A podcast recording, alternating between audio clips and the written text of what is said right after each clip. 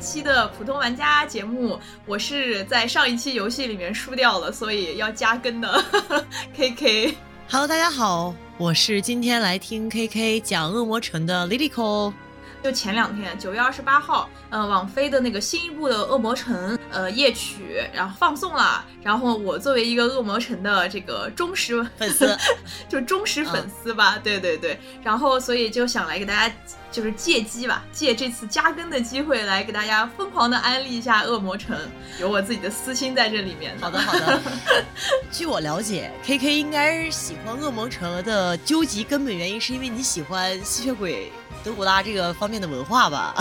对对，我可以说是一个非常就是对非常中二的那个非常狂热的吸血鬼文化爱好者。OK，嗯，行，那我今天就来听听 KK 这个有什么心得啊？对于这方面的研究。好，那我们正式开始。其实今天 先简单讲一下这部动画是什么，它其实就是由网飞从二零一七年然后开始放送的一部动画，总共是有四部，呃，已经是完结。然后现在播放的是一部它的这个相当于是呃后传吧，这种叫做《恶魔城夜曲》，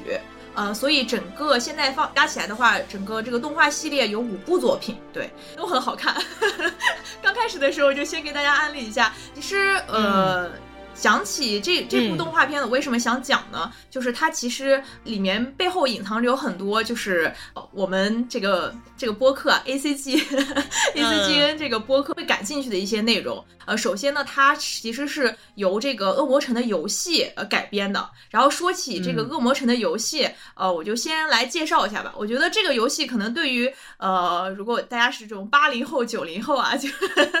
其实对这个应该就是还是蛮熟悉的，因为。这个游戏它就开启了一种类型吧，叫做类银河恶魔城类的这种游戏。呃，如果大家玩过奥日、空嗯空洞骑士、呃密特罗斯这些的，呃，就包括死亡细胞出了一款那个新的 DLC，就是恶魔城嘛。对对对。然后它其实呃就就是这类型的游戏，但死亡细胞应该就是呃应该是 rogue 类的，应该不是这个类型的啊。但是就是如果你玩过空洞骑士啊这些的话，呃，其实它都可以算是。受这个恶魔城这个游戏影响下，呃，有这种制作的，呃，但是这么说好像有点那个婆罗门的那个味道，呃，不是这个意思。啊，你不要不要不这样嘛，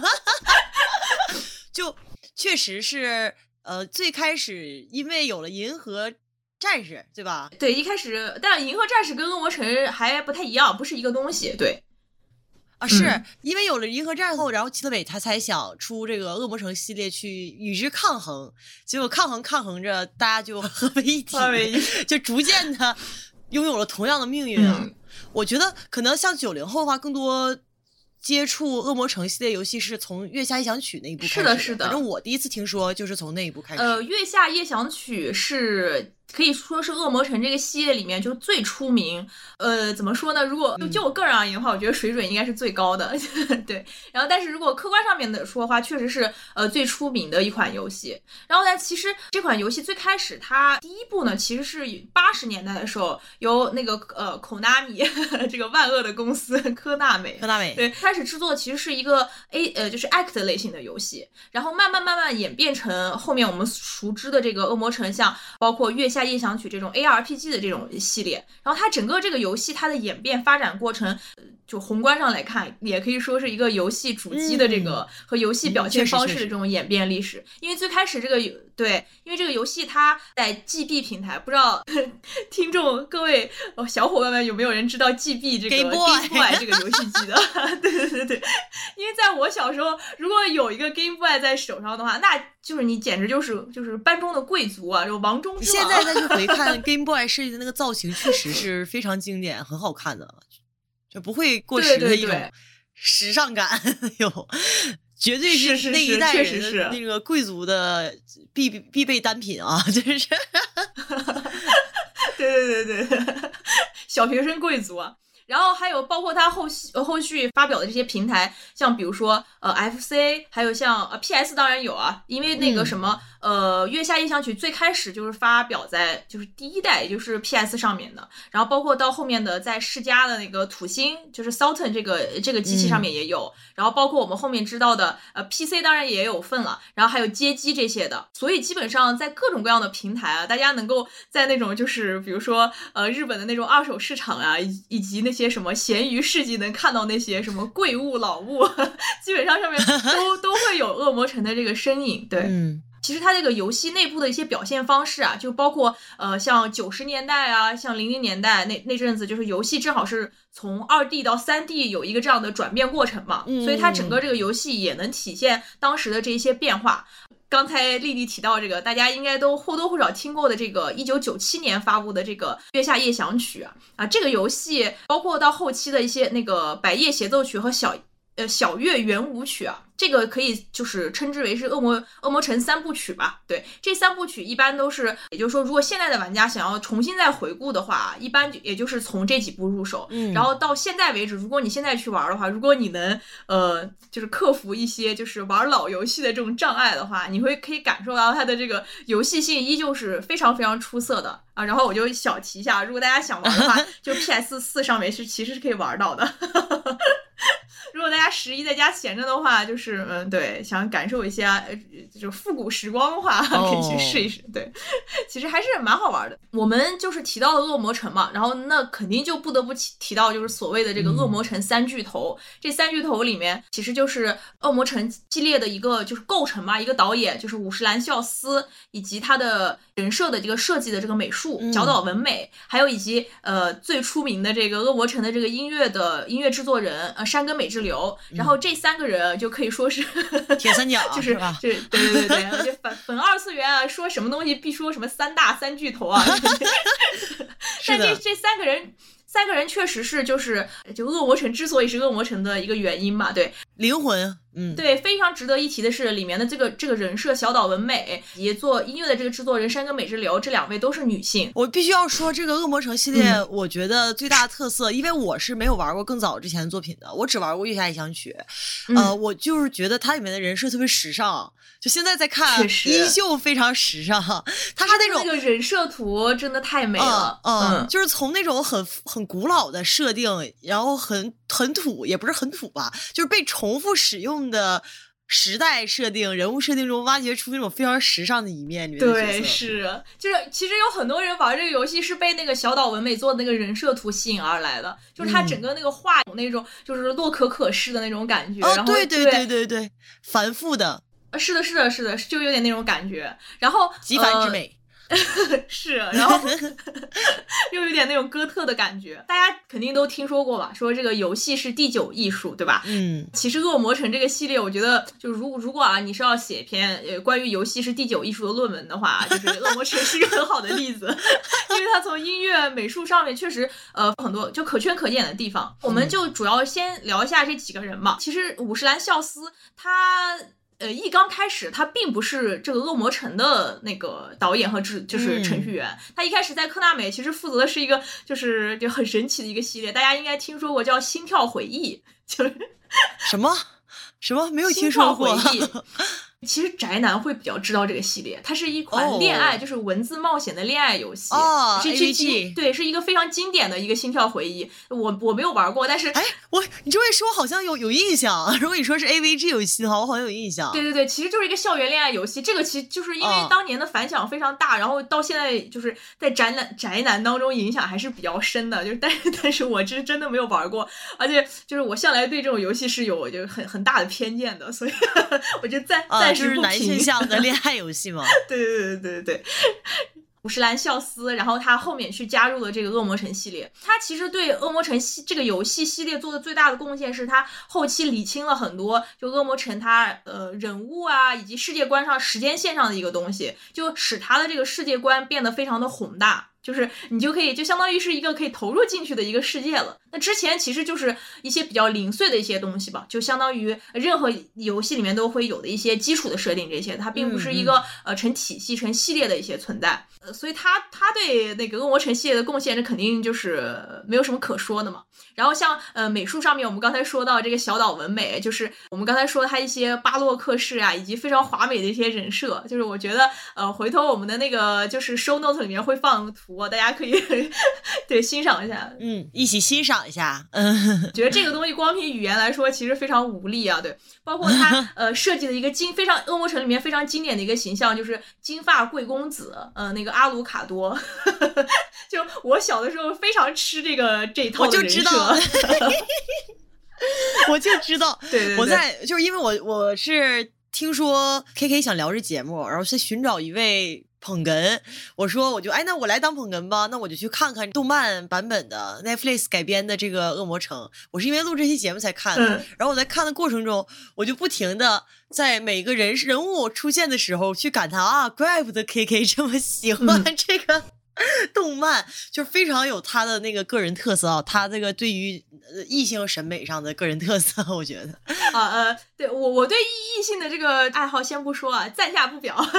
对我们继续聊，继续聊这个他的那个也负责音乐的这个山根美之流。然后这个时候就是我觉得形容音乐吧，就可能比形容美术这个语言是更加匮乏的。所以我们我们在节目当中，大家可以呃仔细听一下啊，然后我们会选一些背景音乐，都是恶魔城里面比较。经典的一些音乐，哎，但其实我觉得这个也不用特别去说。我觉得你你经常有时候上网啊或者什么，应该都可以，就是在网上冲浪的时候，是是是，可以听到。有很多时候你甚至不知道它是恶魔城里面的音乐，对。但是你一听到这个东西，就觉得特别耳熟，因为它实际上影响还是非常。非常深远，广泛音乐经常一想起来会让人就是有那种 就是浑身起鸡皮疙瘩那种热血沸腾感觉，很燃很燃。对对对，确实确实，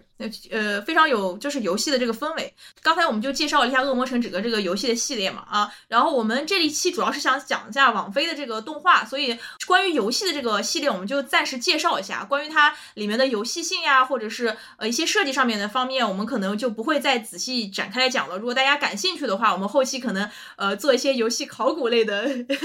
系列的话，对，然后我们再仔细去跟大家聊一下它的游戏性方面的内容，对，嗯，还还搁这画饼，OK，还在这画饼，太过分了，就是画饼画到每一期都画饼，然后永远都我们被拆穿的时候，啊啊啊，Anyway，好进呃进进入到下一趴，对。我我们下一个就要讲到，就是关于如何构成了这个网飞这个恶魔城系列的两大个元素吧。刚才我们讲到的是它这个来源，就是游戏这一方面的。呃，接下来我想跟大家介绍一下它这里面这种文化吧，其实也就是吸血鬼文化。对啊，就聊吧。终于进入正题了，是不 是？也也不是，也并不是这个意思。呃，如果比也也像我一样比较喜欢，就是看看一些动画作品呀，喜欢看电影啊，或者看电视剧的话，其实从小到大应该呃肯定都 有经常接触到这个题材，对对对，应该都有自己喜欢的几部。就比如说，嗯，就很早的像电影，像像《金情四百年》这些的，还有像《夜访吸血鬼》电影呀，包括后面。大火的这个《暮光之城》吗？啊，对对对，《暮光之城》啊，《暮光之城》九五后的我们我们启蒙了，算是我们正统的这个吸血鬼文化爱好者是绝对就不承认是吧？不是承认承认承认承认，我承认我是我是看过的，对对对，看过，不过我还看过原著，虽然说并没有觉得。就小的时候必须得承认，在小的中二时期时候觉得还是挺酷的吧，特别是电影里面那个印象最深刻的那一部分，就是他们打那个棒球。哦，对，几个就超模的这个那个人类啊，不不是人，超模的吸血鬼打棒球那个，就很有那个叫什么那个美式霸凌那个 那感觉。啊，对。然后 BGM 还是那个 Super Psycho Love，好像是那歌吧，还是反正是一个特别。我想起来，是是是摇滚乐吧，反正然后整个那个场面就是是构成了我对那 那部电影那一系列电影里边最深刻的回忆。当吸血鬼挺好的，跑得快，因为他跟那个 流运动哦运动好吧，嗯，这是不是透露透露出了某种这个丽丽对异性的爱好？Anyway，那个好好好好好。就是说，它其实就这部片子，呃，《暮光之城》，它反正跟流行文化是结合的非常好的。对，呃，刚才我们就说到这个吸血鬼对文化嘛，呃，讲到《暮光之城》，呃，对，然后，嗯，除去这些以呃以外，就是其实吸血鬼它整个就是作为我们流行文化里面非常重要的一个部分吧。然后它其实从一开始的文学呀，像小说这些呃影视作品都有非常非常多的。那我想讲一下它最开始的一些嗯一些元素吧。我我之前去看一些论文，然后它里面就讲这个东西。那最开始的时候，我们大家都很熟悉的就是包括恶魔城里面也是一个非常呃重要的一个吸血鬼角色，叫德古拉。德古拉这个它其实最开始是一九三一年的时候由布兰。呃，斯托克他写的一部小说就叫《德古拉》，我觉得这部小说应该大家都知道，对吧？然后它里面奠定了一些吸血鬼就是非常重要的一些特质吧。为什么会有吸血鬼这样一个形象存在？是因为其实当时人类对很很多疾病呀，就是一些呃对一些恐惧，然后投射出来这样一个形象，然后集合成了一个这样，对对对。因为当时在那个什么中欧呀以及西欧那边，其实是有很多对一些疾病有一些就是不合理的一种恐，也不是说不合理的恐惧，就是恐惧。是非常合理的，但是对于一些疾病的想象，因为当时受诱于这些科技啊以及医疗水平的发展，就是会有一些就是这种怪力乱神的想象在这里面。对，所以其实最开始吸血鬼这个形象就有很多这样的元素在这里边的。我有听过说，这个当时布拉姆斯托克创作这德古拉的时候，是参照了瓦拉基亚的公爵，一个叫弗拉德三世的公爵。对对对，是的，是一个历史当中就真实存在一个人人物，他叫穿刺公。对。啊，对对对，罗马尼亚的算是集权社会的封建社会的一个领袖嘛？对对对，一个地主，对对对，地主。地主。所以说，可能他在创作的时候有一大部分也是对于这个社会的一种批判吧？对，是的，是的。包括其实有一部分的理呃，就是这种观点是认为它里面包含了很多当时这个欧洲社会啊，对于一些就是怎么说，就西欧中心主义的这种。呃，以及对就是这些中欧这些地方的一些就是所谓想象上的歧视呀，以及这些殖民主义的思潮是有一部分这个原因在里面的，所以他在融合这个，就因为你想啊，这个地地主啊，这个穿刺工在罗马尼亚他们地区其实是一个民族英雄。但是为什么借鉴到了这个德古拉形象里面，他变成了一个就是稍微有负面形象的一个一个一个一个这么一个人物？其实它里面有有一部分这个呃这个政治上的因素在这里面的，呃，但是这个跟我们说这个无关啊，就就是跟网飞落成完全无关。对，我们就是 OK，就是发散性的在聊。对，其实某种程度上来说，它也挺像呃中国明清时代的志怪小说。对对对。他创作是脱胎于对于社会现实的批判，感觉，嗯，就是包括那个呃，有一部小说就是叫《教魂》，大家不知道有没有看过？里面的那种观点是比较比较比较近似的，对，呃，然后呃，其实呃，除了这个布兰斯托克他写的这个德古拉小说，其实更早也有一些，主要是英国和法国这些他们写的一些。坊间的这种恐怖小说吧，其实也是很多有吸血鬼的这个身影在这里面的。就比如说，呃，最开始有一个叫作者叫希尔丹吧，他写的一个吸血鬼小说叫《卡米拉》，然后他这个卡米拉里，卡米拉，哎，那个时代特别前卫的一个文学，对对 是吧？他这个里面的吸血鬼的形象，他就是一个，就完全是一个那种狩猎者、迫害者那种形象，然后他去去抓这些纯洁年轻的少女在这里面，对，所以对对对，是也也有些这样的元素，而且我记得。里面有一个女童吸血鬼啊，我们接下来会讲到这个方面，是我很想讲一讲的这个。哎，你讲讲讲讲哦，我就等这个。对。从一九三一年，我们刚才讨论的这个是呃德古拉这个小说开始，一直到现在，吸血鬼这个嗯文学文化吧，它发展的也有快将近一百年了，对吧？它其实里面有包含了很多很多现代流行文化里面的内容，就比如说我们像刚才说的哥特文化，以及一些亚文化里面的一些内容，包括呃刚才 你想说女童，我想说一些酷儿文化，其实在吸血鬼的文学里面都能找到很多，就是那个浅文本的一些可以供各种读者去解读，包括它里面有一些就是性解放的一些元素啊，呃其实就。很有意思的一点，大家看到吸血鬼的一些影视文学作品里面，经常都会呃接触到一个现象叫初拥。大家应该知道这个名词什么意思，就是当一个人类请求另外一个吸血鬼将他转变成另外一位吸血鬼的时候，然后他们会进行一系列的一就是一些小仪式吧，也就是说邀请这个老的吸血鬼咬自己一口，在这个过程当中，然后他再去吸另外一个吸血鬼的血，然后这样的话就完成整个这个仪式，叫转化，叫初拥。就如果大家玩了博德之门的话，应该很熟悉这套流程。对。哎，不一定走这个流程嘛，完全 对。悄咪咪的，就是又又安利了一款游戏，对，而且其中特别有意思的就是在法语里面，它那个性高潮就是在法语的那个单词里面，这个我不会念啊，但是我就说我都会会给大家打出来，对，然后它如果直译的话，就是是一次小的死亡。哦，对，就是在法语里面高潮是这个意思，所以你就再结合这个呃吸血鬼的这个初拥，然后它这个这个结合一下，对它里面就是就其实有很强的这个性暗示，所以经常有时候大家在看一些吸血鬼电影啊或者文化里面，发现在里面为什么怎么感觉色眯眯的这种感觉，其实不是你的感觉有问题啊。那个抖森跟提尔达有一个电影。爱情电影叫哎叫什么来着啊？唯爱永生，唯爱永生啊！对对对对，那个电影就很给给我一种很隐秘感觉，很有性张力。对，包括你看那个《夜访吸血鬼》里边的路易和莱斯特，对吧？对对对对对，就是吸血这个动作本身，它就很像是一种纳入式的，嗯，对对对对对，是有是有这个里面的，所以其其实就是大家如果感觉到里面有一些就有很强的性张力，这完全不是你的这个想象力，想象力太过于丰富，不是因为自己没有关系，太多黄色废料，对对对对对。嗯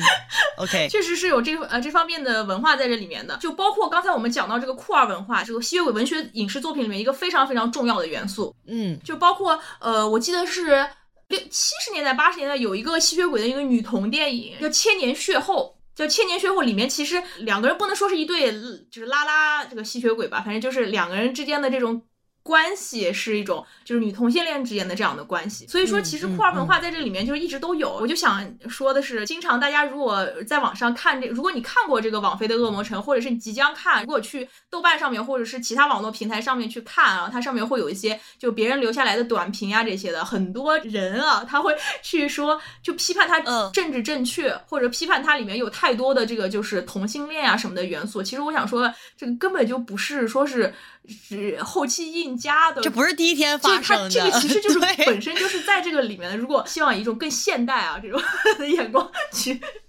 就我记得我以前看那个德古拉那个小说的时候，就咱们刚才聊到那个布拉姆斯托克那个德古拉小说的时候，里面的那个女性的吸血鬼角色，其实就是跟当时同时代的其他英国类型小说中的女性形象是很不同的。里面有很多性虐女王式的 女性。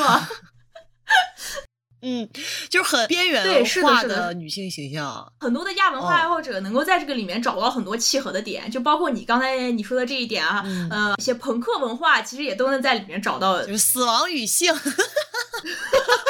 哎，怎怎么越说越有点中二起来了呢？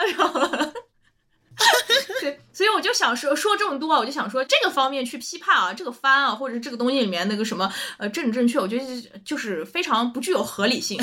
非常不合理，你就直接骂就好了，就是对，非常不合理。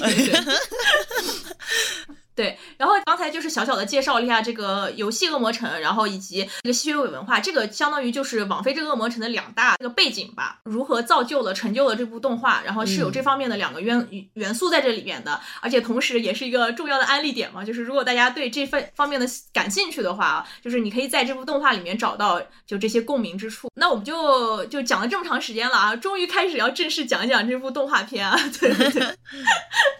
其实这部动画片它是从呃零七年的时候就已经开始在就是做企划了，然后也像我刚才之前也提到嘛，一直就是筹划了起就十年时间，一直到二零一七年的时候才正式就制作放送出来。而这中间其实还是蛮辛苦的。如果大家看第一季的话，也能明显的感觉到它那个制作经费上面是。肯定是很不对，对对，是有些 简陋的成分在这里稍微有点那么没钱了，帧数也是有点不够。但是因为它的这个系列在欧美呃评价还是比较好的，所以到了第二部、第三部以及到第四部的时候，大家可以很明显的感觉到它这个经费是蹭的一下往上涨。随着集数一起变多的就是经费，是的，是的。包括今年新的九月二十八号放的这个夜曲，它整个制作的这个精良程度以及质量，就完全跟之前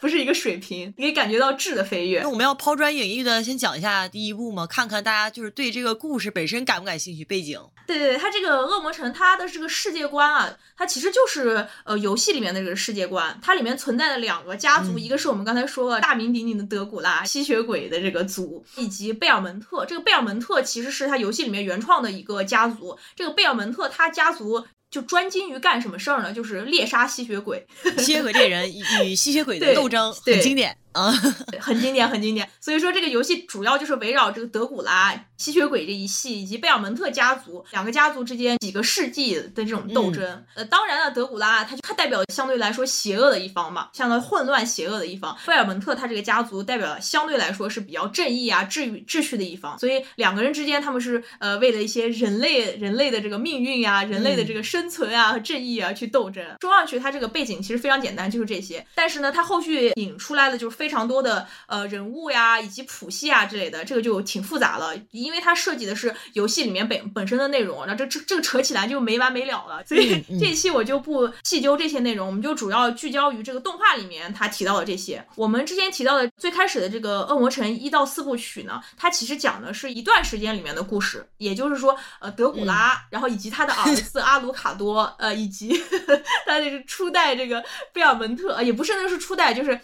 可以算是一个初代吧。动画里面，嗯，最先出现的这个，对，动画里面最先出现的就是这个拉尔夫，在游戏里面叫 Trevor，其实在日版的游戏里面他叫拉尔夫，但其实 Trevor 和这个拉尔夫他们两个是一个人。哦，OK。及史上最强女法师。对对对，我们的这个故事的女主角是一个非常强的女法师，对，非常强大的这个女法师赛法，是围绕他们几个人为中心讲的这个故事。他这个。整个世界观，我想提到一点，虽然它里面有吸血鬼、有魔法这些的，但是它并不是一个完全跟现实世界脱钩的一个世界。它其实有很大部分上面是跟我们现实的世界是融合在一起的。你可以在里面找到许多，就比如说地理呀，以及时代呀，以及政治上面是一些现实世界是融合的。就比如说它在地理上面啊，就会有一些现实当中的一些地理坐标，就比如说呃。不是我，我觉得特像那个《封神榜》。哎，你说的对，有点有点那感觉，是是，就有点那种改编不是乱编那种感觉。里面的一些著名的人物啊，还有时代事件呢，其实都是真的有的。比如说一教皇啊，政治斗争啊，还有一些宗教上的斗争啊，都是真的存在。只不过在里边突然出现了这种超自然的 对和魔法元素，对，是就这种感觉。然后包括它这个时代上面也是，因为那个最开始的这个恶魔城一到四部曲系列，它是发生在一个就是中世纪人我们现实生活当中的这个中世纪的这个时代。然后这个最新一部的夜曲，它是发生在呃就法国大革命，就是十六世纪一七几几年的时候这个时代。所以你在这个真的。啊，嗯，对，我还没看这个最新 最新乐曲，我还没有看。对，所以就是你在里面能够找到非常多现实当中就比较有意思的地方，就比如说中世纪的时候会大家都耳熟能详的，就是非常臭名昭著的狩猎女巫这些这些事件，对吧？对对对对对，这个其实也是整个第一季。动漫的一个影子吧，我我也是觉得他第一季拍的最精彩的地方就是他跳脱开了本身你在进行游戏的时候你是扮演的好人方嘛，相当于你是一个英雄，你要去去猎杀吸血鬼。但是动漫第一季开始给你的视角是德古拉，他本来就是已经收手了，他本来已经隐居了，是因为人类的邪恶。人类的贪得无厌，他们去猎杀女巫，就像我们之前那一期就是《宇宙之人姐妹会》里跟这个小芳讲的，啊，连上了。对，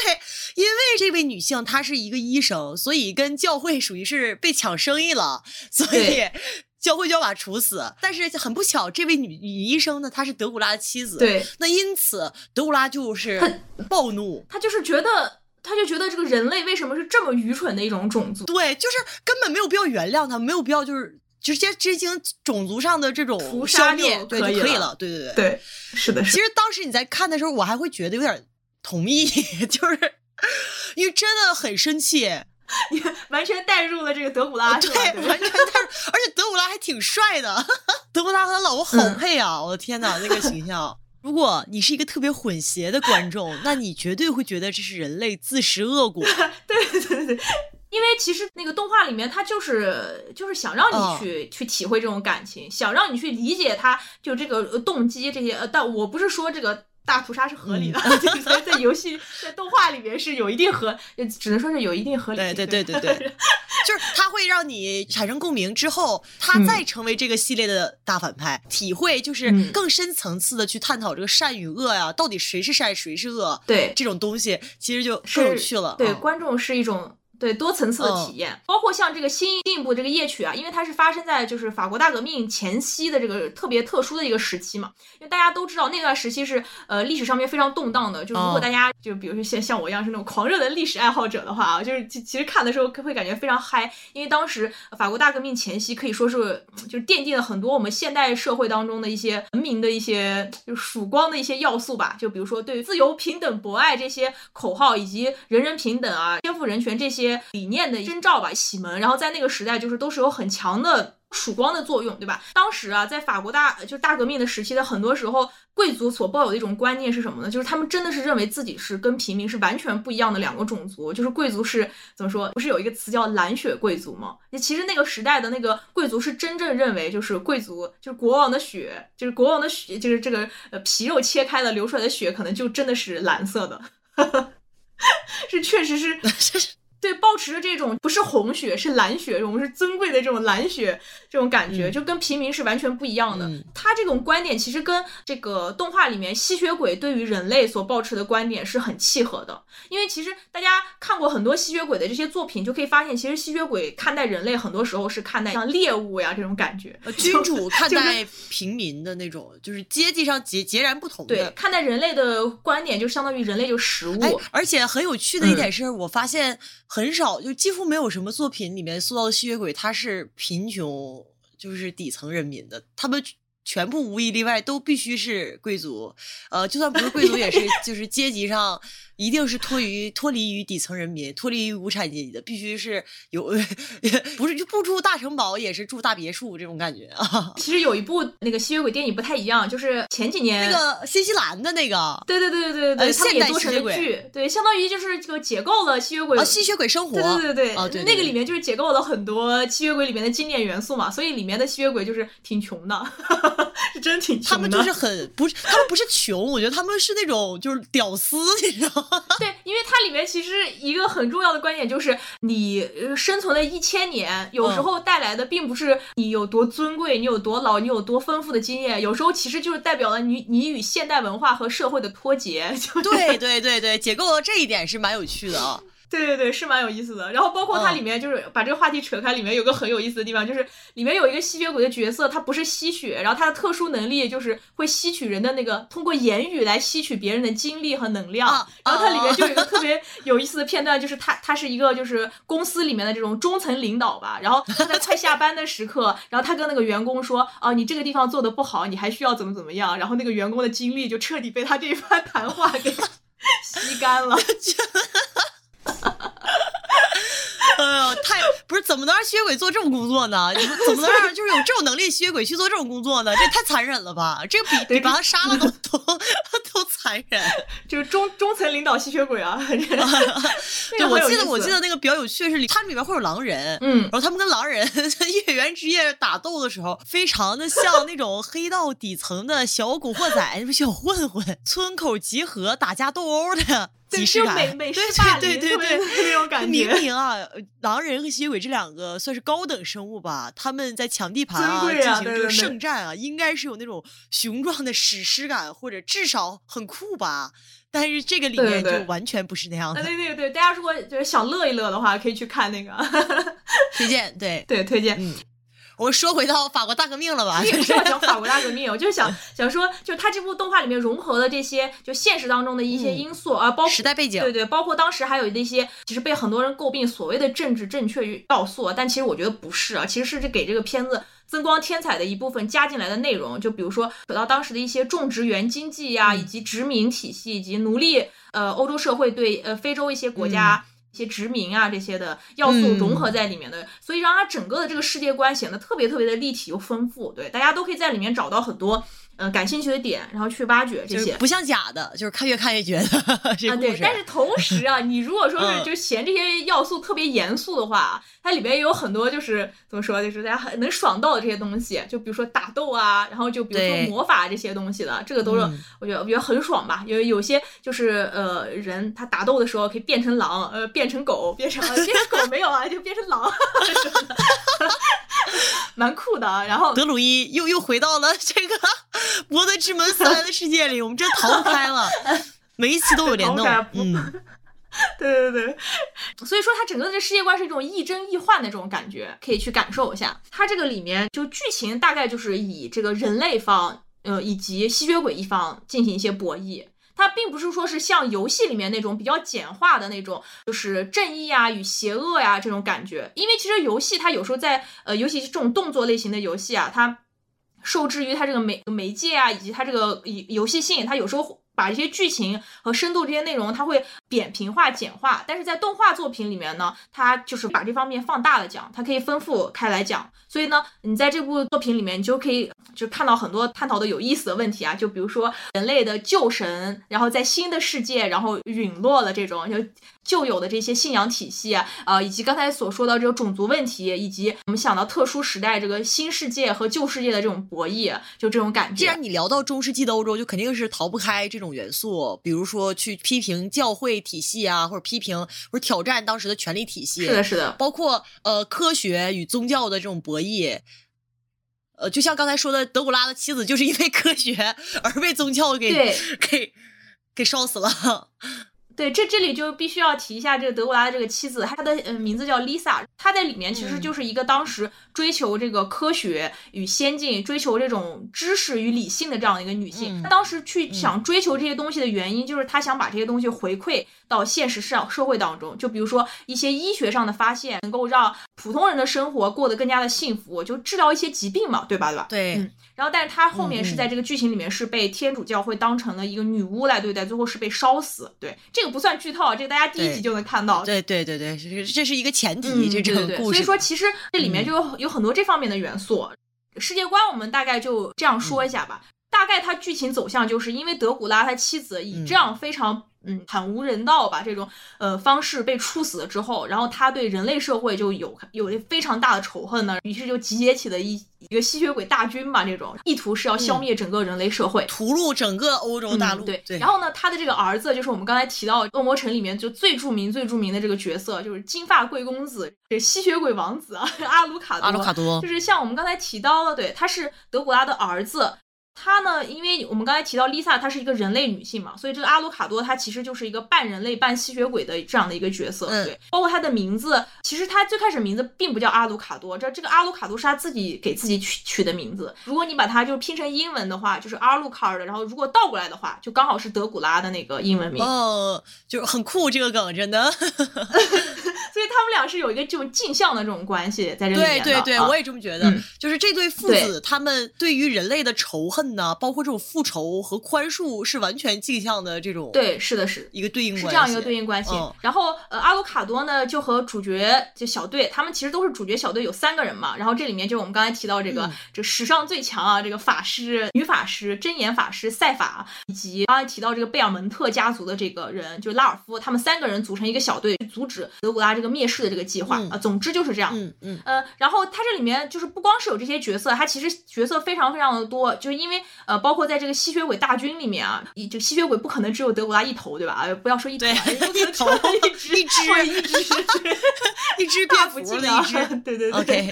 然后它这个吸血鬼大军里面有各种各样的吸血鬼。然后它这里面就是非常非常值得我们女性观众去看呢，就是里面有一个就是一只吸血鬼的势力吧，他们这个势力是呃四个吸血鬼，四个女吸血鬼作为女王共同统治的一个吸血鬼的一个小国度。他们这个吸血鬼大军里面呢，他们这个这部分势力吧，其实是对德古拉的这个灭世行动是存在一些疑义的，所以这里面又存在一些政治斗争，可以等大家自己去看的时候自己去发掘。那么我其实接下来主要是讲完世界观，其实主要想给大家讲一讲这四位女性吸血鬼角色，我觉得是这个动画里面非常非常出彩的一个。一个篇章，对对对，一一部分，你就非常值得我们女性呃观众去观看。呃，就这么说吧，就是如果说是你看日漫啊，看这些女性角色，你觉得就腻歪油腻到了，我觉得可以去恶魔城里面找找安慰，因为它里面的女性角色塑造的真的非常非常的好。就我们提到这个女性角色吧，对，我们就先整体来讲一下它里面对女性嗯角色的塑造，我觉得是为什么好。我个人感觉啊，是它里面的每一位女性，她都有自己独一无二的动机和目的，没有一位角女性角色，她是她的目的以及她的这种动机，以及她在里面的剧情发展是围绕一个男性角色或者是其他角色而展开的，她都有自己非常每个每个女性角色都有自己非常明确的目的和她的动机，所以说都可以都都都展现出了这种独一无二的主体性，对。这种主体性，我觉得就是说的更明白一点的话，嗯，我可以介入，就是如果大家是呃听众有学过什么艺术史呀，或者是学这些媒介的，肯定有听过一本书，英国的有一个艺术史学家叫约翰伯格，他写过一本书叫《观看之道》，然后它里面就提到了很多就是女性啊，她就生存的时候，她是带着这种被观看者的这种自觉，然后来展示自己的，对吧？然后我我对我我我又说回到这个片子里面，它里面很虽，它里面很多的女性角色，她其实嗯，她们的塑造的这个过程当中，她们并不是作为一个被观看者的这个角色而塑造的，而她们本身这个角色本身也缺乏作为一个被观看者的这种自觉，所以这就是回到为什么我觉得他们每个人都有这种独一无二的这种主体性。这我觉得非常非常重要也非常好的一个方面。说起来这个的话，我就想说一下，就是其实这个跟很多就现在很流行的那种就是大女主复仇剧，我觉得就是有很本质上的不一样。我个人认为啊，就是现在很多很流行的那种大女主复仇剧，有一些就包括电视剧啊里面，它其实里面那些女性角色塑造，它依然是围绕着一个男性的眼光作为一个整体审视，对，来来来判断他这些行为的，对吧？就比如说很。很司空见惯那种剧情，就比如说一个女女主，然后她被劈腿了，然后她如何复仇什么什么之类的。但是回家诱惑，对对对对，这种 对对对对对对，就不管他最后做什么，如如何去转变，他其实都是以还是以这个男性为核心的，就是他的动机。和推进剧情的，实际上是因为男性做出的改变而推进了对剧情。所以说，表面上这个女性是主角，但实际上她是被这个剧情带着走的那个人，而她不是去推进剧情的那个人。是的，是的，是的。而且她本身就是，呃，她做的那些呃事情呀，以及她最后这种复仇，她都是一种就是被观看的那种感觉，就并不是她自己从主体出出发，然后去认识这个世界。嗯，这个又扯远了。我们想说是这个《恶魔城》这个动画作品里面，这个你可以就说每一个女性角色。无一例外，她都是有自己，都是从自己主观然后出发去认识这些世界的。不管他这是一个偏正面的角色还是偏负面的角色，她的动机以及她的理由都是很充分的。对，都可以把嗯，所以我觉得这就是他角色塑造非常完整的一个方面吧。对，包括我们刚才提到的德古拉的妻子 Lisa，虽然她的戏份非常非常少，她只是作为一个动机而。存在于这个故事，但是，但是在我的理解中，她跟德古拉当初产生爱情的原因，也是因为她希望自己在科学上的造诣能够不受制于当时人类所处的那个时代。就虽然说这个真正的主角两呃，这个无论是是第一反派和还是第一正派都是男性，但是看的时候还是觉得女性觉得非常重要的。对，是的，是的，嗯，虽然说它并不是一个女性这个。第一主角的动漫，但是它比不少女性第一主角动漫看着舒服多了。对，真的舒服多了。我看的时候，我感觉很很让我舒适的是，里边的女性角色没有给我那种刻意扮演男性，对对对，以此彰显权力是的，是的和地位的感受。就包括像我们刚才提到的那个呃四个女王的那个吸血鬼国度，这个四个人的合作和博弈的这种结构是。你你完全没有办法想象四个男的能够 就是创造出这样一个国度，当然除了是在某些耽美小说里面，虽然说这样是有点性别刻板印象啊，也有点就是二元性别的意思，但是它所展现出来的丰富性，其实已经超越了大多数大众媒体上面刻画出的女性领导、女性统治的社会通常刻画出来的模式，法律啊，包括。结构啊，关系啊，这四个女的挺挺有趣的，我是觉得。对，呃，对你说的就很关键，就不管这个角色她在这个剧里面，她是一个纯洁的这种所谓的少女形象，或者她是那种性感放纵啊这种，呃，她其实这些特质，它都是完全来源于角色本身的这种特质，它不是这种就是我们通常这种男性凝视话语视角下的那种被阉割性化的那种特质。我不知道你明白不明白我的意思。其实很明显，就是我刚想说的这个四个女王中间，其中有一个就是卡米拉，她其实穿着是对是真 V，是非常性感高跟鞋的那种角色。但是你可以感觉到，她就是我不能否认这里面是有男性凝视成分存要素存在的。但是我想说的是，她这种。给你带来的这种观感，其实并不是说是像通常意义上的被阉割的那种特质，所以我觉得其实这是为什么让女观众看起来是会稍微舒服一点。对，嗯，确实确实，我我不知道后面我没有看第四集啊，我不知道他们四个是个什么关系，他们是四角恋吗？我我我有点看不懂。哎，我我主要其实就想来讲一下这四位，对，快点讲。我先来讲一下这四位，这个这点程度的剧透，我觉得还 OK 了。对他们这四四四位，为什么是他们共同统治一个国家？其实这个国家最开始是一个老吸血鬼统治的，然后他们这四位就相，其实相当于他的妃子，这个老吸血鬼啊，他是把这些女的人类的这些美女啊抓回到他的这个城堡里面，然后把她转化成吸血鬼，成为他自己的宠妃，是是这样子的。然后，但是他们，嗯，但是他们四个人就是以卡米拉为带头，对，觉得这样不 OK，我不喜欢这样，对，甄嬛，甄嬛安陵容是吧？不喜欢被别就受制于人的这种性，就这种这种处境，于是他联合起来，就其他的其他这些吸血鬼吧，就是他看上的这几个，对。他们几个名字，一个是叫莲诺，然后还有一个是叫，还有两个是叫呃史史崔格和莫拉娜，对对对，莫拉，这个说中文真的很。绕口啊！而且我看的翻译好像跟你不太一样。啊，对，anyway，反正这个名字不重要，反正联合起来，其他其他三位女吸血鬼共同联手推翻了这个老吸血鬼。的统治，然后他们四个人统一，就是开始统治了这个吸血鬼女王国度吧，相当于是发动了一个政变吧。所以呢，呃，在政体上面，他们四个人是共同统治的这这么一个古嗯状态。他们四个人其实，在呃头衔上面是并没有什么就是你高我我上的这个区分的，只不过只不过是呃有一些人负责一个一个方面，有些人负责外交，有些人负责军事。然后最开始他们的政治架构是一个这样子的一个体系，对。然后这四个人里面。非常非常有意思，就是他们四个人的性格以及他们的追求，角色的原动力都是特别特别不一样的。就是我们像刚才提到里面这个，就是这这个这个老大卡米拉，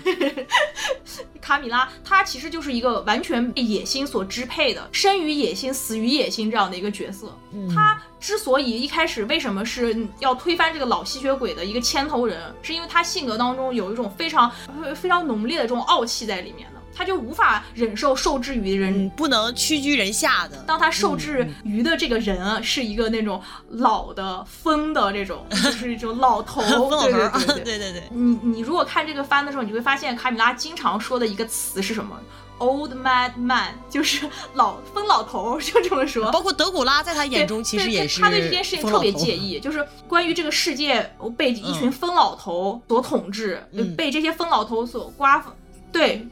对，包括德德古拉在他眼中也是这样的，呃，包就整个世界的权利啊，以及版图被这些所谓这这种疯老头这种男性所呃占据，是让他非常非常不满的一个源头。这就是为什么他后期要继续搞政变呀，这些搅事情啊，这些这是一个非常非常重要的元素。我我觉得虽然说他这里面表现的比较极端，但是我觉得大部分女性大家也或多或少都有一点这种共通的 因素在这里面。对呀，我觉得。对对对对。是这样的，然后再仔细提一下他们剩下几位。这个莲诺尔其实是一个相对比较年轻的一个吸血鬼，他在这里面扮演的其实是一个怎么说美女花瓶这么一个角色。对，但是这么给他贴一个这样的标签，其实只是为了想介绍一下他，他其实并不是一个这样的一个角色，他其实角色的内涵还是比较深厚的，因为他在他的生成长过程当中，包括在。这四位女王体系当中，一直是被当成一个花瓶的这种角色来存在，所以她对于力量，对不是权力，就是对于力量是有一种就是非常深的这种执念的，对，就包括她到她在这个戏里面去谈谈了一个恋爱，也不能说谈恋爱吧，建 建立了一种复杂的关系，对，建立了一种复杂的关系，其实也是源于她对力量的这种追寻吧，对，然后这个角色，呃，就相对来说比较柔弱，但是，嗯，也是非常。也也也比较有意思，在整个这个故事中存在，他是属于负责外交、负责进行 social 的那一种，对对对。外交交涉方面，他是很擅长的，因为他首先外表是非常美丽的，并且他是能对呃八面玲珑的那种性格。对对对，对是这这样一个性格。然后剩下的两位就更有意思了，剩下两位是一对女同性恋情侣。啊，然后其中有一位是呃类似于这种行政长官的这种这种这这种角色，然后另外一位是就是带带兵打仗的，是一位军事长，一个是智将，智将，一个是武将，他俩就是。这在我眼中，他俩真的就是卡米拉的智将和武将，我觉得。哎哎哎，这确实有这种感觉，就是就是那个赵云和诸葛亮那种感觉。啊，对对对对对，是这样说好像不太好，对，就 没有没有，呃，哎，你说换换一个，哎，换换换不出来，就是就是，哎，就是大家理解就行了，确实是智将武将，嗯，反正他们两个人是就是他们，而且他们俩是就是女性情侣嘛这种，然后他们俩这个其实非常好磕，我跟你说。就是包括他大他们到结局的时候，就是。他们两个人的结局，就是嗯，整体非常有那种，他们两个人不是 B E 啊，现现在就可以大可以给大大家说，他们俩完全不是 B E，但他们俩的那种情感走向，呃，以及一些台词之类的，嗯，非常有这个这个吸血鬼那个美学 在里面，对，嗯，对，浪漫主义嘛那种，嗯，对对，就是那种吸血鬼之间千年之千年厮守的这种感觉，对，呃，好，然后。对，我们继续还是在讲这几个，就是这四个吸血鬼女王吧。先主要一下讲一下那个卡米拉吧，因为卡米拉是里面相当于最出彩的。我觉得如果你去看了这部翻的话，一定不会对卡米拉，就不会遗忘到遗忘掉她。对，像刚才我们介绍她的身世嘛，她其实就是被一个老的吸血鬼抓来，然后当成妃子这样一个过程，也就相当于她生活生活当中很多的部分其实是被。之前被强者吧，被男性所剥夺的这样一个状态当中，所以他，嗯嗯，整个人的这个执念就很大一部分是来源于这个。对，所以说他就是对于男男性因为因因为自己的性别以及嗯这种优势地位所所所占领所拥有的。就是这种世界的这种挥霍啊，然后他是非常不满的。虽然说到最后的场景里面啊，就是我不要说卡米拉最后发生了什么，他最后的场景里面，整个他那个场景啊，其实也是一片血红。卡米拉穿的那个衣服也是一身血红的那种血红的场景里面，然后吼出那一句：“我除了野心以外什么都不是。”就是权力和野心。在他的身上的表现就是非常的戏剧化，对，哦，对，尽管我们都知道这个这个东西它会腐化一个人，它会让一个人变得面目全非，但是你能明确的知道，这个人他。知道这个东西会让自己变成什么样，但他一点也不后悔。对，就是这种感觉，很酷，我觉得。对，非非常非常的酷，就是很过瘾。恶人必须要 清醒作恶才是酷的，我觉得。哎，对对对，就这种感觉。他就最好不要有那么一星半点，有那种就比如说到什么就是什么下雨的夜晚、黄昏的那个小巷去喂一只流浪猫的这种感觉，最好不要有，就不要有那种啊，你你我我是觉得就是一你。不要有那种被所谓被更加，呃看得清事件的那个人点化的过程，就那个对我是很烦的。就是比如说我正派人物就是去说教啊，或者是去去点化你，你就悟了，一下就明白了。对对对，就是那种感觉啊。一个我觉得一个强大反派，或者是这样的一个对权力和欲就是欲望无止境扩张的角色，应该是他清楚自己会变成什么样，但他一点不后悔，他就是要变成那样。就是他的执念。给观众带来的那种戏剧性和观赏性特别特别的棒，对，再加上它整个动画场景设计的也很好，这个我就就留给大家自己看番的时候去体会一下。然后他剩下的几位就是四个吸血鬼里面其中的一个，呃，这个莲诺尔也是，像我们说的，他其实相当于一个打引号的这个花瓶的一个角色嘛。然后他负责是一些就八面玲珑的这些角色，但是他自己他他并不是就安于这个现状的这样一个角色，他就他对于自己的角角色认知，对于自己应该成为一个什么样的什么样的吸血鬼吧，他是有自己的一些追求的，他不干预这种东西，所以你观看他，他并不是一个特别平面的一个这样的角色，经常有时候带。对对对，经常大家有时候能在吸血鬼的一些影视作品里面看到那样的吸血鬼形象，就没有浮光，沉溺于自己就精致完美那种冷艳的那种，对对对对，沉沉溺于自己的美貌，然后或者是这种维持千年不变的那种。平稳的，就千年的生活。对对对，他并不是这样的人，他的一个台词吧，他在那段里面所展现出来的那种感觉，让人看起来非常的动容。他他就他那段话他是这样说的，他说展现出真正的自我，发现自己一直生活在谎言里，结果我还是坐在这里，就像被关在笼中的危险动物，但是我拒绝拒绝这样活着。然后接下来的在动画里面就是有一段非常戏剧化、非常非常非常美的一段场景啊，对，一段非常精彩的演出。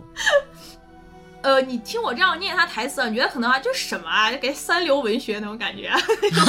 有没有？但是但是实不至于不至于，因为我的那个就是怎么说，我的这个配音的这个表达力也实在是太弱了。就是说你在进到这个动画片里面听他 CV，就是充满感情，然后再加上这个画面的加持，那个感戏剧性啊是完全不一样的那种。对。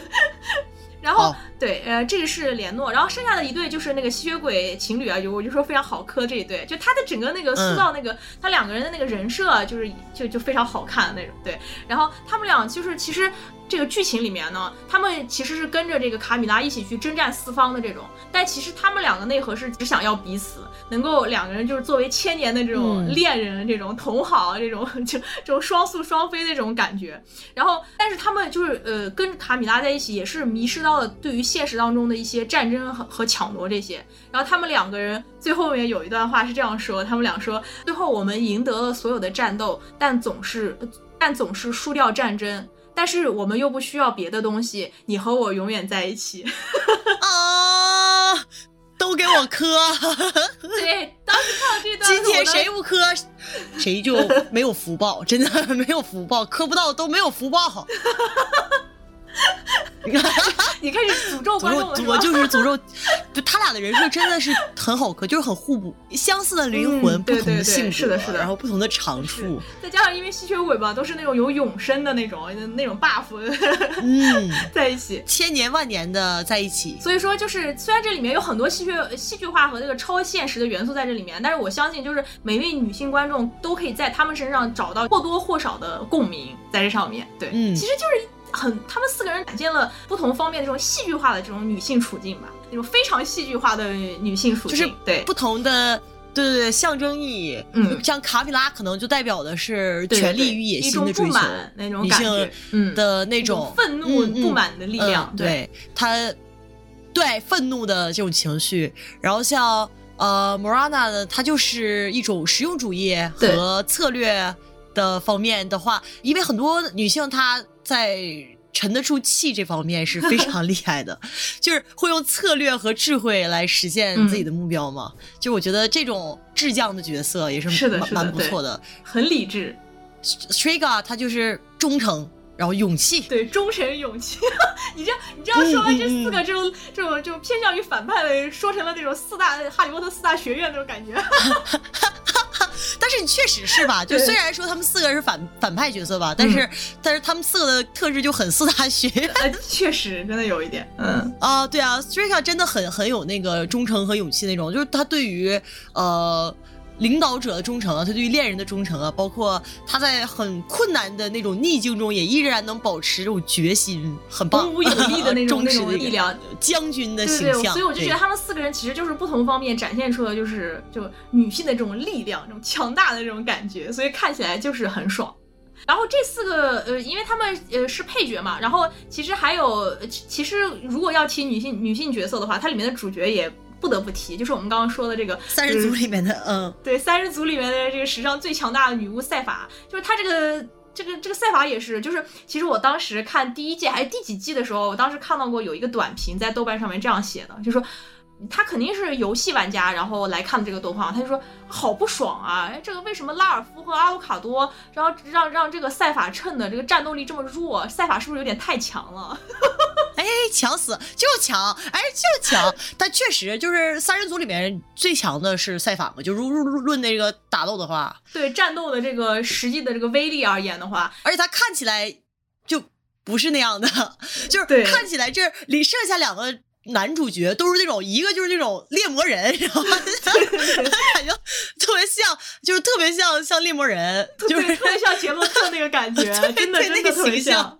对，又高肩又宽，然后说是中中世纪的落魄贵族这么种形象，没什么脑子，然后阿鲁卡多就是那种有家庭问题的孤儿那种感觉，青少年，对青少年，对对对，问题青少年，对，只有就只有只有女主她是那种，就是看着也不是。很爱说话，有善良，对，又又有良知，然后又有战斗力，又有大局大局观。对，说就是一个六边形战士，结果他是，但是又不是那种非常高高在上那种圣女的形象，她也有很多自己就是非常对这个贴近于现实的这种人设，就是所以说整个就做的非常的好，这个赛法，他就很像是那种呃传统的少年漫性转的那种，就如果说一个少年漫里的那种呃男性，他是。按照一个女性去塑造的话，就很像。呃，这里面必须要说，赛法作为一个法师，他的那个战斗就是动画做的一个非常大的特色，就是它里面的战斗场景做的特别特别的好看。它每一集里面都要有一段战斗的这个场景。然后，呃，他在第一季到第四季里面，赛法有很多很多战斗法师的这种场景啊。赛法说完了以后，就是刚才我们也提到 Lisa 了嘛，Lisa 她其实就是一就德古拉妻子嘛，然后她也是一个非常睿智的一个女性角色。她其实她里面那个女性角色其实很多都非常的正面，对。并不是像我之前所说的那样，就只有只有坏蛋才安排的那么丰富的女性角色，并不是这样的，里面正面角色也也都很丰满，对，是这样。嗯，然后就是这里面的角色讲完了，我其实就想提一下这个动画里面哪些做的比较好的一些方面吧。呃，第一个我觉得就是它的文本。如果说大家就是比较喜欢看那些呃台词呀、文戏写的比较好的，比如说作品里面会有一些自省啊或者哲学反思的这些内容的话，然后这部作品里面会有非常多这样的内容，因为它里面牵扯到一些背景是跟宗教相关的嘛，或中世纪啊这些的，而且又牵扯到了吸血鬼这种永生啊、这种生命的这种老问题，所以它里面讨论。生与死啊，然后科学与宗教啊，这一定是涉及到很多文学性较强的内容。对对对对对，它里面很多这样的台词。如果你是喜欢这部分内容的呃观众的话，我觉得其实会看的就比较有意思。但如果说是你不喜欢，你觉得他们都是在扯闲蛋啊，这么这部动画片里面也有很很精彩的打打斗场景，可以让你爽到。对，就各方面的观众都可以找到嗨点。对。然后接下来那个想讲讲它的那个动画制作，就是其实动画制作我就我直接来一个拉踩吧，就是如果大家如果看日漫看多的时候，有时候会有那种感觉，很就不说那种大制作吧，它就是很多日漫它静态的画它会画的很好看，但是等到人物呀什么的，一旦动起来了，那个感觉会让你。就很死板那种感觉，但这个动画并不是这样子，它可能静态的时候让你看起来只是什么东西啊，怎么有点呆，但是但是它要 它动起来了以后，整个那个打斗的流畅啊，以及帧数啊，都确实是保证是做的很足的。它这个工作室其实就是呃以做一些打斗戏所出名的。我觉得他这个工作室很聪明，嗯，就是他会处理的，包括镜头啊，就是很多打戏的时候镜头并不是他有多么。高的那种投入，画了多么高的帧数，而是让你能感觉到它的运镜和那种表现力，对表现力、颜色什么的，就特别的。在美学上反正特别的让人舒适，嗯，而且如果就是你是恶魔城玩家，然后然后来看这部番的话，你也可以爽到，因为它里面复刻了很多就游戏里面的一些经典的动作、经典招式之类的，就非常帅，非常帅。这是它一个非常出色的地方。呃，它新出的这个夜曲，它制作上精良程度上面比前几部要高很多，对。然后呃，它的整个的那个就是画风啊，以及人物勾线的那种方式啊，跟其他日漫也是稍微有点不太一样。但是其实这部动画片你。你你如果说是带着看美漫的那种先见为主的印象去看的话，其实也也并不是那样的，就是它整体对它整体的风格是有点美漫仿日漫的那种感觉，对。但是呃，但是它整体做的要比很多日漫要很好很多，就包括呃，就美漫其实大家都知道，都对于动画里面的动作戏是比较看重的，然后它在这个上面是有这些，就是这方面的注重还是存在的，对，所以。所以就是说，呃，如果你是不喜欢看美漫的，你是喜欢日漫那个那种画风的话，就是看这部动画的话，其实不是有太大的影响，你不会感觉到特别特别的突兀那种感觉，嗯。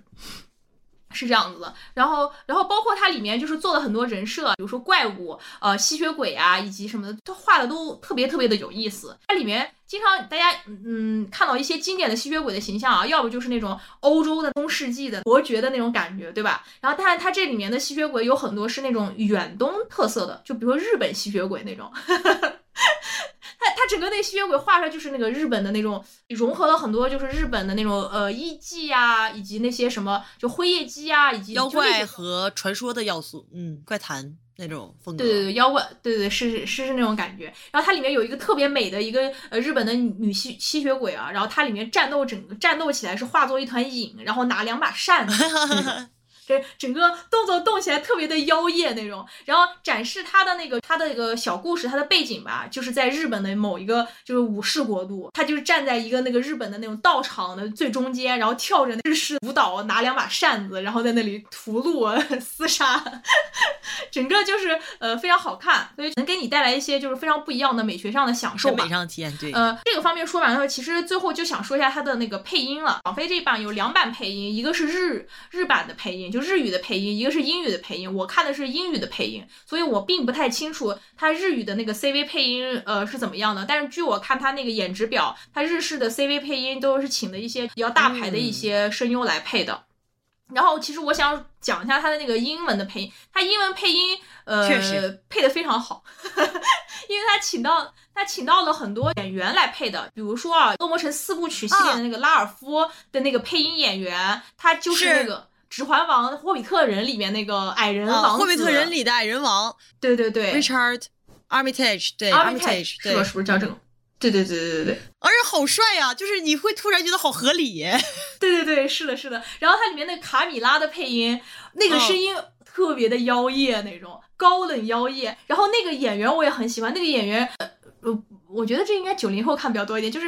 当之前有一部挺火的一个英剧叫《飞天大盗》，不知道有没有人？我我看过，看过，看过，看过。啊，你看过，你看过？对对对，里边有一个女的，你记得吗？就是。担任他小队里面的一个那种色诱啊，干嘛下套的，就是那个女生配的美人计的那个担当，就是那个非常就是呃有成熟美美的那个感，就是她配的卡米拉，嗯，所以整个。哦，还好合理，对，特别特别的合理，啊，就是好贴脸啊。对，然后这这部新的夜曲里面，他也是请到了很多，就是之前呃经常在奇幻影视作品里面出现，就比如说有呃那个《权力的游戏》里面演那个，就是那个那个叫什么来着？就是那个他有个呃《